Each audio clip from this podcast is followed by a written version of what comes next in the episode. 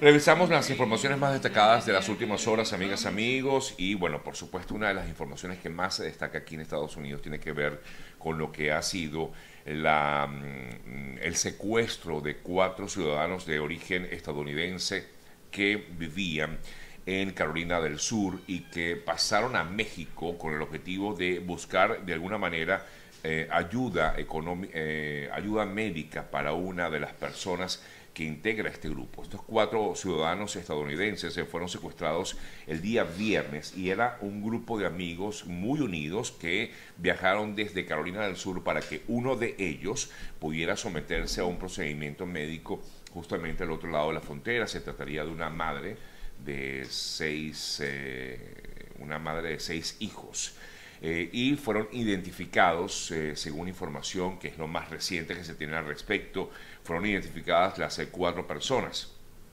se trataría de Latavia Washington, de 33 años, quien viajó con Shaed, esta señora que es la madre de seis niños, y viajó con a México con Shaed Woodward, con Sindel Brown y un amigo llamado Eric para someterse justamente a este procedimiento. No obstante, la joven no llegó hasta, o la madre no llegó hasta el, eh, hasta el lugar para realizar ese procedimiento médico que al parecer tenía que iba a realizarse en México. Las autoridades mexicanas eh, siguen buscando a estas personas que el viernes llegaron en vehículo a la ciudad fronteriza de Matamoros y al parecer fueron pisto, eh, tiroteados por una persona no identificada e introducidos en un vehículo y sacados del lugar por hombres armados, que al parecer había quedado justamente grabado el momento en que eso ocurrió. Los investigadores se creen que ellos fueron atacados por error, por lo que se presume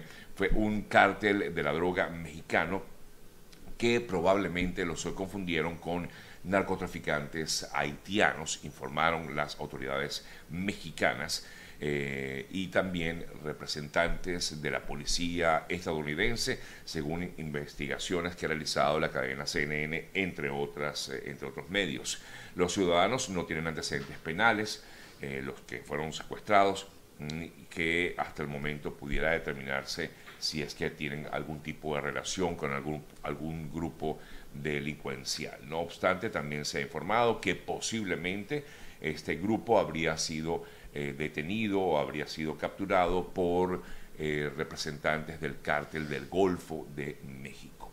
En tanto, el FBI, como ayer comentábamos, ha ofrecido una, mm, una recompensa para conocer información acerca de estas personas, incluso ofrecen 50 mil dólares por información sobre estas cuatro personas o por lo menos información relacionada con los presuntos captores de ellos. Esto ha generado alarmas no solamente en la frontera en Estados Unidos, sino también en México. De hecho, en el día de ayer, el mandatario mexicano Andrés Manuel López Obrador hablaba sobre el tema y comentaba y decía que estaba en contacto directo con representantes del gobierno de Estados Unidos para justamente dar a conocer o por lo menos informar un poco más acerca del tema. El presidente mexicano dijo que su gobierno está atendiendo como el lugar este secuestro de estas cuatro personas. Eh, se está atendiendo, dijo que se iba a resolver, esperaba eso, decía ayer el presidente de México, Andrés Manuel López Obrador. Me voy ahora hasta Ucrania. Hemos visto, bueno, ayer me tocó ver eh, por esas casualidades de la vida a través de las redes sociales, me llegó un video terrible de una ejecución realizada en Ucrania y el Ministerio de, Relaciones Exteriores de Ucrania pidió una investigación directa a la Corte Penal Internacional para que definitivamente tome acciones al respecto con, en relación pues, con lo que sería la la ejecución de esta persona de origen ucraniano, un video de un prisionero de guerra desarmado y ejecutado directamente por las fuerzas rusas por haber dicho eh, gloria a Ucrania, que es lo que se observa en ese lamentable video. Digo lamentable porque es realmente terrible la manera en que es eh, atacado a tiros este soldado ucraniano.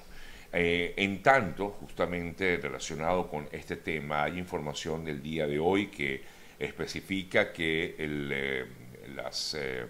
eh, la Corte Penal Internacional habría iniciado como tal una investigación al respecto y 30 países, por otro lado, están promoviendo un tribunal internacional para juzgar crímenes de guerra en Ucrania. Estaríamos hablando que el eh, representante, este ministro de Relaciones Exteriores de Ucrania, eh, Dimitro Kuleva, dijo que hay varias naciones que están apoyando la creación de un tribunal especial para juzgar los crímenes de guerra cometidos por los rusos en, medio de esta situación, no solamente por este caso en particular, sino por varios casos que se han dado. Dijo el eh, representante de la diplomacia exterior eh, de Ucrania que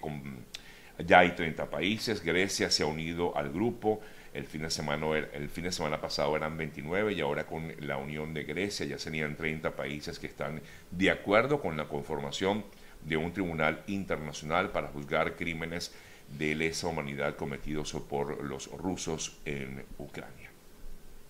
En otras importantes noticias destacadas en el día de ayer, les eh, comento informaciones que eh, nos vienen justamente de Grecia, la circulación de trenes eh, también fue suspendida, eh, quedó paralizada debido a una huelga de trabajadores eh, ferroviarios que en protesta por el accidente registrado el pasado primero de marzo y que dejó más de 57 personas fallecidas, los trabajadores suman mm, ya varios días consecutivos de huelga para demandar que se depuren responsabilidades por la falta de medidas de seguridad en la red ferroviaria de ese país.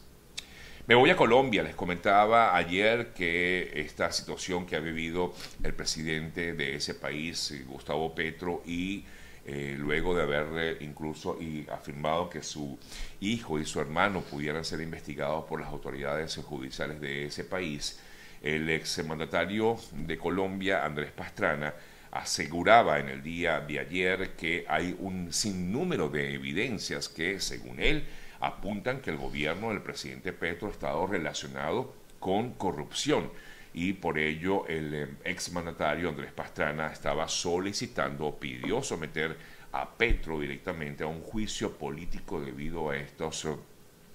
pactos supuestos con criminales durante su campaña presidencial ante la evidencia que se habría presentado de que su hijo e incluso su hermano estarían vinculados con ello. De hecho, como ayer comentaba, el eh, hijo de Gustavo Petro, Nicolás Petro, informaba que em, se defendía de quienes lo acusaban de aprovechar el cargo de su padre para cobrar dinero a empresarios. Él dijo que esto era falso. No obstante, su hermano, Juan Fernando Petro, atacó directamente a Gustavo y